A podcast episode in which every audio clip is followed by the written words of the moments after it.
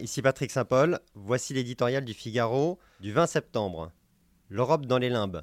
L'Europe, quel numéro de téléphone? Depuis des décennies, la boutade prêtée à Henry Kissinger, pape de la géopolitique américaine, faisait sourire les Européens, qui se flattaient en y décelant l'inquiétude des États-Unis face à l'émergence d'un nouveau bloc. Force est de constater que dans le nouveau monde, l'Union européenne ne sait plus où elle habite.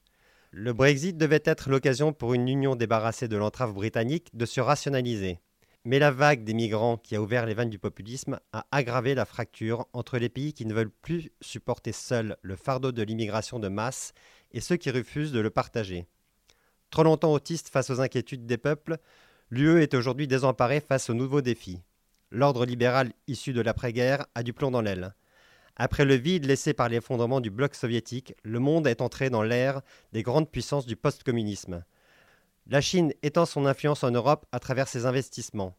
L'Europe est devenue l'un des terrains de jeu de la Russie pour s'affirmer dans sa rivalité face aux États-Unis. Féru d'histoire, Vladimir Poutine appuie sur le ventre mou de l'UE, au sud, où ses alliances, notamment en Syrie, ont un effet déstabilisateur.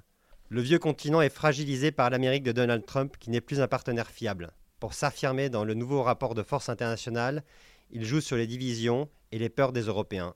À l'intérieur, le couple franco-allemand, force indispensable pour faire avancer les compromis, est en panne.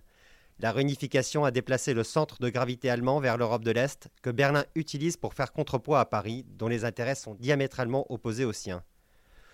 Obnubilée par la fragilité de son gouvernement, l'Allemagne est plus focalisée sur ses problèmes intérieurs que sur les grands enjeux européens. Face à la montée de ces périls, il est temps que l'UE cesse d'être son meilleur ennemi.